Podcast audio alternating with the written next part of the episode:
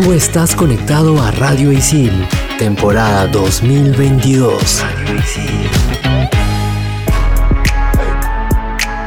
¿Sabías que en una encuesta realizada en el 2006 por Sci-Fi se reveló que la mayoría de los estadounidenses cree que algún tipo de catástrofe pondrá fin a los seres humanos y que muchos consideran que ese suceso estará provocado por la mano del hombre? Hoy en Explícame esto, el fin de la humanidad. Bien, para terminar la clase, ¿alguna pregunta chicas y chicos? Sí, yo.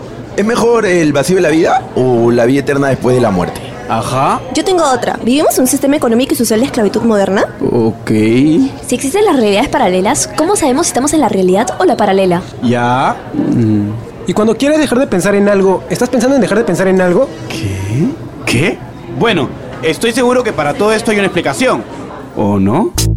Aquí empieza. Explícame esto por Radio Isil.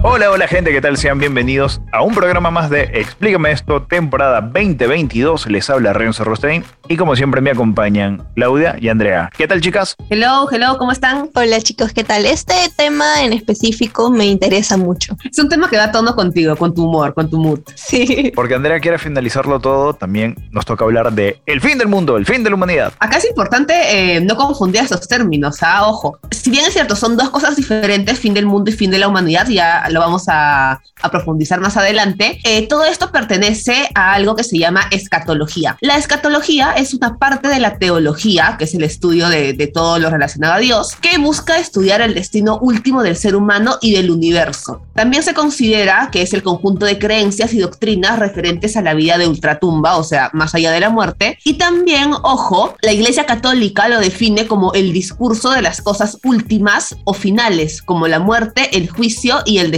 final del alma. O sea, al final es básicamente todo lo que tenga que ver con estas cuestiones filosóficas de qué pasa una, una vez que morimos. Y también hay una segunda acepción que viene del griego skor, escatos. Eh, Kratos es el personaje de God of War, así que nos centramos en escatos, porque siempre se ha asociado la palabra escatología, digamos, a un eufemismo para referirse a lo asqueroso. A partir de la segunda sección encontramos palabras como escatofagia, que es el hábito de comer excrementos, escatófago, en zoología animales que comen excremento, escatófilo, en zoología eh, insectos cuyas larvas se desarrollan entre los excrementos, como los escarabajos, algunos tipos, y escatológico, que es relativo a lo indecente, a lo, es, a lo asqueroso. Ahora hablemos de las ramas. En primer lugar está la escatología particular o postmortuoria. Y esta rama se ocupa del estado del ser humano luego de su muerte. Cada religión contempla una visión escatológica según sus creencias y prácticas. Muy interesante esto, la verdad. ¿Quién no se ha planteado qué pasa después de la muerte humana? Es un poco eh,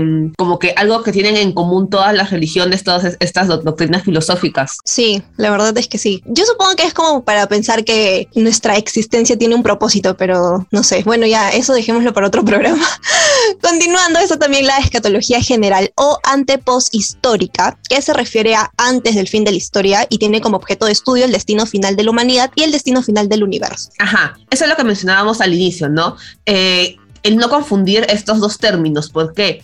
Porque el destino final del universo, que es lo que se considera el fin del universo, es básicamente una pregunta que busca resolver la cosmología física y plantea si es que el universo terminará en algún momento o si dejará de existir. Para esto, varios astrofísicos, cosmólogos y muchos estudiosos de esos temas exploran todo lo que son las propiedades físicas de la masa y la energía del universo para de- determinar su destino. Esto es científico al 100%. En cambio, cuando hablamos de el final de la humanidad o el fin de la humanidad, nos referimos a la extinción de la especie humana, el fin de la civilización, eh, de la raza humana, eh, de las sociedades, a varios conjuntos de elementos, sucesos que van a tener como resultado que nosotros, los seres humanos, entiéndase Homo erectus, tal cual como nos ha definido la, la taxología, pues vamos a desaparecer sobre la faz de la Tierra. Ahora, es importante no confundir esto con la extinción de la vida en la Tierra, porque esto se refiere a que el 10% o más de todas las especies de vida en la Tierra mueran cada año sin dejar descendencia, con lo que la especie queda con cero ejemplares. Y acá mueren varias especies a nivel global, pudiendo o no estar incluida la raza humana. Sí, o sea, esto es algo como que más general. Y esto tiene que ver mucho también con las grandes extinciones masivas que ha habido a lo largo de la historia y que si bien es cierto, me parece que vamos en la sexta, o sea, los científicos ya medio que se están poniendo de acuerdo en que esta etapa es la sexta extinción masiva por la velocidad tan rápida a la que se, a la que se están extinguiendo varias especies. Hay un reloj del apocalipsis que es un marcador simbólico que se creó en 1947 por el Boletín de Científicos Atómicos que representan la analogía de nuestra extinción, ¿sí? Eh, o sea, pero acá es de la extinción humana nada más. Este reloj constantemente se adelanta, o sea, se cambia la fecha, eh, se setea una nueva fecha de, según el contexto que está, que está ocurriendo en el mundo. Y en el 2020 fue adelantado, dejando solo 100 segundos para la medianoche que, que simboliza el fin de la humanidad. Actualmente estamos como que a las 11 horas de la noche, 58 minutos y 30 segundos. Y cuando recién se creó, cuando recién se seteó en 1947, el reloj marcaba 11 y 50. O sea, en todo este tiempo hemos, hemos avanzado 8 minutos. Esta es la vez, según un panel de expertos, que más cerca estamos de la desaparición. El minuto del reloj se adelantó en enero de 2018 a 2 minutos para la medianoche y lo más cerca que había estado del fin de la humanidad hasta ahora. Y en 1953, estando en plena Guerra Fría, el reloj contaba 2 minutos y 30 segundos para nuestro final. Qué terrible situación realmente, pero partiendo de esta premisa, ¿cómo creen o cómo se imaginan que sea el fin de la humanidad? ¿O cuál creen que pueda ser el causante? Yo voto por el meteorito. Yo voto por cambio climático derivado luego en conflictos sociales. Yo creo que también cambio climático y en, en general contaminación ambiental, porque eso genera una serie de problemáticas y dificultades que pues ya ahorita nomás estamos sufriendo todas esas consecuencias. Entonces de aquí unos añitos nomás nos fuimos al reino de los cielos. Religiosa.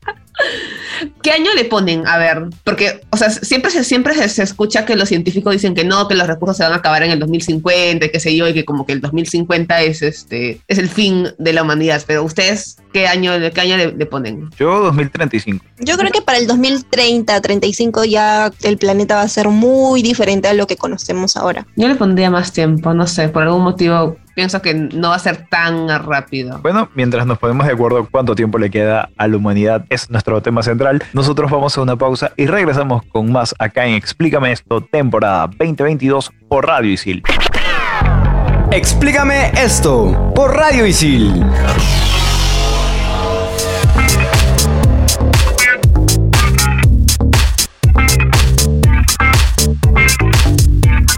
Y estamos de vuelta en Explícame esto por Radio Isil en este programa en el que estamos hablando sobre el fin de la humanidad. Y como no podría ser de otra forma, nuestra frase célebre llega gracias a Stephen Hawking. El desarrollo de una completa inteligencia artificial podría traducirse en el fin de la raza humana.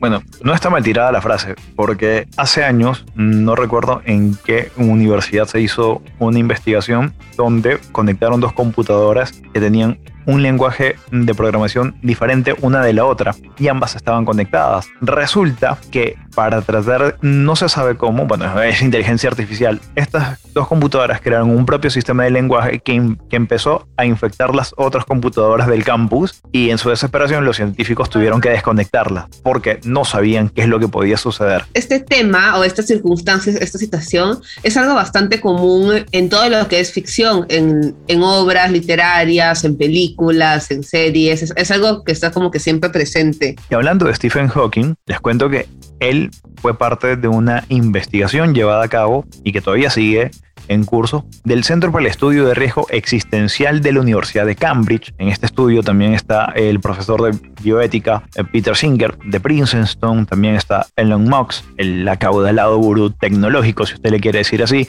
También está Stuart J. Russell, es pionero de la computación y la investigación tiene, eh, digamos, como objetivo ver cómo se puede salvar la raza humana de una posible extinción debido a que estas mentes brillantes coinciden en que el ser humano es el mayor riesgo para sí mismo y por ende él solo puede salvarse. En concreto, la investigación tiene cuatro ítems o señala cuatro riesgos que preocupan a estos académicos. Ojo que estos cuatro en los que se, enfoca esta investigación son los cuatro más probables, más, o sea, más posibles de que ocurran, porque aparte de eso también hay otra cantidad de, de, escenarios posibles que ya también luego vamos a nombrar, pero que no son tan probables. Ok, empezamos con el primero que es un virus mortal. De hecho, los virus son más antiguos que la humanidad, pero el mundo está más interconectado, obviamente, y eso hace más vulnerable a la especie. Según esta investigación, se dice que hay, una, hay un tipo de compensación en las pandemias naturales entre lo transmitible y lo letal, porque para explicarlo más o menos, si un patógeno mata a su huésped demasiado rápido, el huésped no puede infectar a muchas otras personas, pero debido a avances biotecnológicos, pronto será posible diseñar patógenos para que sean más infecciosos, más mortales y tengan un inicio tardío y por lo tanto sea mucho más peligroso. Entonces, obviamente, si una pandemia fuese diseñada por el hombre, si pues en un laboratorio se les ocurre hacer algún tipo de arma eh, biológica o algo por el estilo, todo el mundo estaría en peligro, definitivamente. Y esto da pie también a todas las, las teorías conspiranoicas que han habido de muchas Sí. enfermedades. Claro, incluso cual. Bill Gates ha dicho que a la humanidad le espera algo peor que el coronavirus, un virus mucho más letal. Y hay este, hay un podcast que es buenísimo que se llama Casos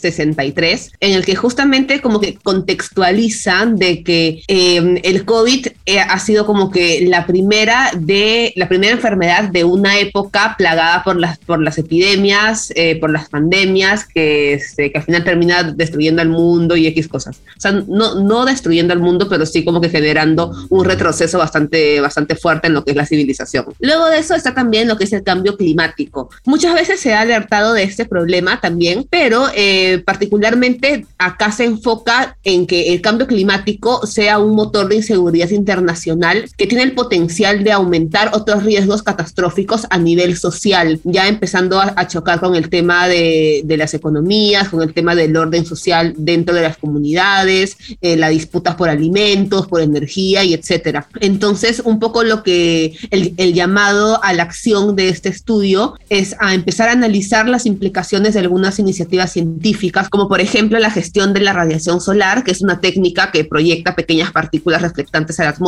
para bloquear la luz del sol, porque al final técnicas como estas pueden frenar a que, a que los países reduzcan sus emisiones y continúen haciéndolo con la excusa de que, de que están aportando eh, por la parte de investigación. También hay otro riesgo muy grande que es la revolución de las máquinas. A medida que los sistemas de inteligencia artificial se perfeccionan, pueden volverse superiores al rendimiento humano en muchos ámbitos. Esto puede traer como resultado lo siguiente, que hay casos muy positivos y otros donde los riesgos catastróficos serían maximizados en cuanto a cuestiones de seguridad. Ojo, que en el idioma inglés, safety y security son dos palabras distintas, a pesar de que en español se traduzca de la misma manera. Siempre usamos eh, seguridad para traducir estas dos palabras, pero la primera hace referencia a riesgos fortuitos, es decir, que un sistema informático falle, como por ejemplo un sistema eléctrico, un apagón, y con security se alude a actos de naturaleza intencionada, es decir, que alguien apriete el botón rojo y está ahí una bomba nuclear. Por último está la desigualdad global, y esta está muy conectada a las que ya hemos mencionado, y sea por alguno de estos motivos justamente o por la propia dinámica del sistema económico, la civilización podría colapsar a,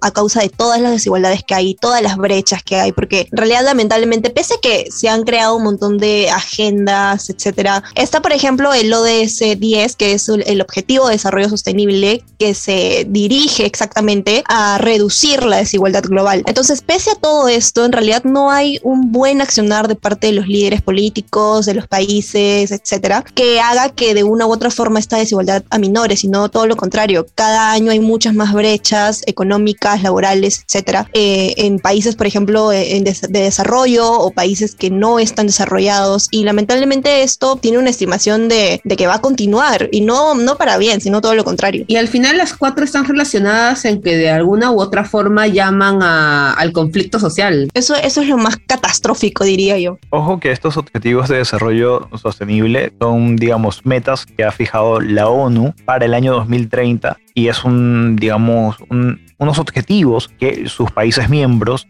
han aceptado y que se esfuerzan, entre comillas, se esfuerzan, se esfuerzan por lograr. ¿okay? Eh, incluso para Lima 2019 se esperaba que Perú hubiese cumplido dos o tres de estos, estos objetivos. Lamentablemente no fue así. En realidad, yo creo que aquí en, Perú o bueno, en Lima, más específicamente, hay un montón de organizaciones, empresas, emprendimientos que sí se encargan de intentar conseguir llegar a la meta de estos objetivos de desarrollo sostenible. Eh, de hecho, hay pues una gran cantidad de emprendimientos sostenibles como tal que se encargan de satisfacer las necesidades de, de ciertos nichos específicos. Pero lamentablemente eso tampoco no se, ha- no, no se habla tanto. Yo, por ejemplo, lo sé por mi chamba porque estoy en ese sector en específico, pero antes de eso, la verdad que habían varias cosas que yo ni por acá. Entonces siento que en realidad no se da la difusión, exacto, no se da la difusión adecuada para que también de una u otra forma más personas conozcan qué son los, los ODS, para qué sirven, cuáles son los indicadores y cuál va a ser el impacto de si estos funcionan o no. Sí, por ejemplo, uno de, uno de los escenarios también más posibles y más temidos es la infertilidad humana.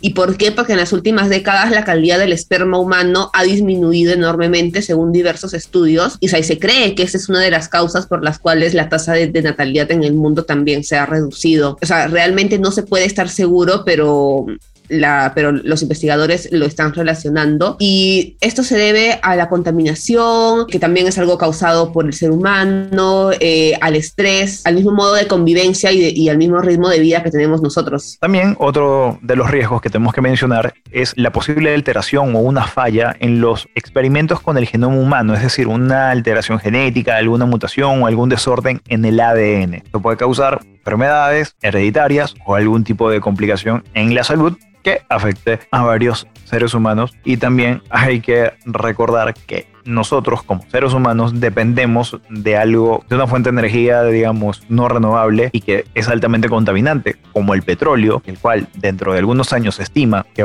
vamos a tener escasez de este hidrocarburo y de otros importantes recursos naturales. Sobre el petróleo en específico, creo que de una u otra forma las industrias están tratando de ver la manera de reemplazar este recurso, por ejemplo, con los vehículos electrificados, entre otros. Queda un montón, queda un montón en verdad por avanzar, pero como que ya algo se está haciendo. Ojo que para el año 2035 la Unión Europea dio plazo para que dejen de fabricarse en vehículos que funcionen con diésel, gasolina y otro hidrocarburo. Por ejemplo, aquí en Perú todavía necesitamos unos 3 a 4 años para llegar a la transición adecuada para poder cambiar eh, el recurso que podríamos dejar de usar, que es el petróleo, y pasarnos a los vehículos electrificados. Entonces, de alguna u otra forma siento que sí, ¿no? Pero también pues las industrias mueven grandes cantidades de dinero y hay que entender que esto también es algo lamentable porque finalmente el ser humano lo que va a priorizar siempre es su comodidad económica por delante de, de, la, de la naturaleza y del medio ambiente. Otro de los riesgos también es la posible disminución de oxígeno disponible por los procesos de combustión en industrias, viviendas y vehículos por la deforestación y reducción del plancton por la contaminación de los mares. Hay otro también que está dentro de las posibles y es de que el colisionador de hadrones, en una de esas haya un accidente y se escape una parte de,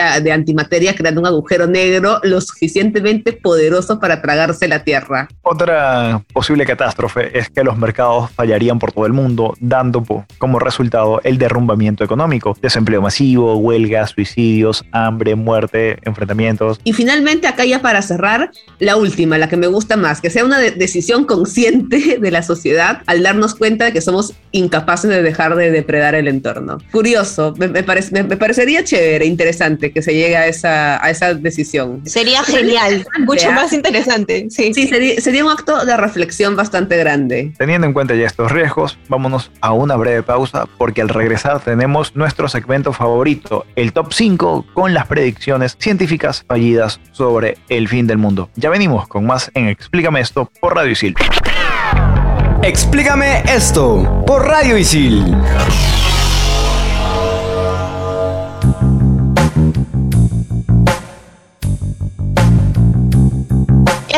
Vuelta aquí en Explícame esto, temporada 2022 por Radio Isil y llegó el top 5, mi parte favorita del programa, así que vamos con las predicciones científicas fallidas sobre el fin del mundo.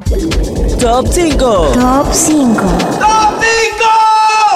Top número 5. 20 de febrero de 1524. Esta estuvo a cargo de un matemático y astrónomo alemán, Johannes Stoffler, en 1499 y basándose en un gran número de conjunciones planetarias y algunos cálculos, anunció que el fin del mundo era en 1524, causante un diluvio universal. Bueno, esto se esparció como reguero de pólvora. Bueno, estamos en plena Edad Media. Hay que considerar que todavía estamos esperando que las redes sociales se- se- existieran, pero mucha gente le hizo caso, se construyeron una especie de eh, arcas, embarcaciones y lamentablemente eh, llegó el día y no pasó nada. no solamente no pasó nada, sino que todo el año, en todo el año hubo sequía. O sea, totalmente bueno. opuesto a la realidad.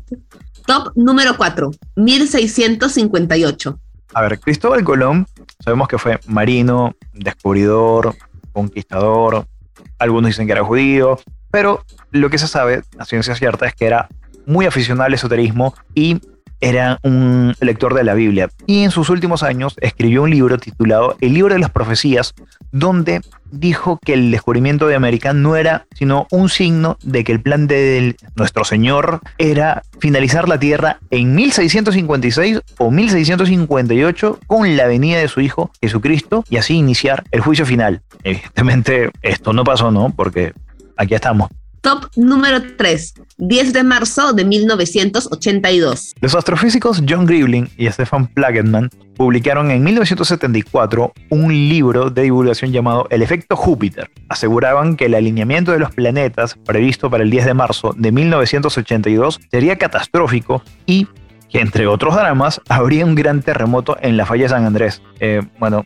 los planetas sí se alinearon, pero no pasó nada. Ahora que esto visto desde el, desde el ojo de la astrología, probablemente demasiada información acá. Top número 2, primero de enero del 2000. La mitad de los 90, las publicaciones informáticas empezaron a verse inundadas por una teoría que iba a decir que después del año 99 íbamos a tener una hecatombe porque los sistemas se iban a reiniciar y entonces no iba a ser el año 2000, sino que todo iba a ser en 1900 y iba a ser un desastre, pero al final de cuentas no pasó nada. Esto fue el efecto Y2K, pueden buscar sobre él en, en, archivos y sobre todo en Google. Esto está en los albores, en los inicios de lo que era la Internet.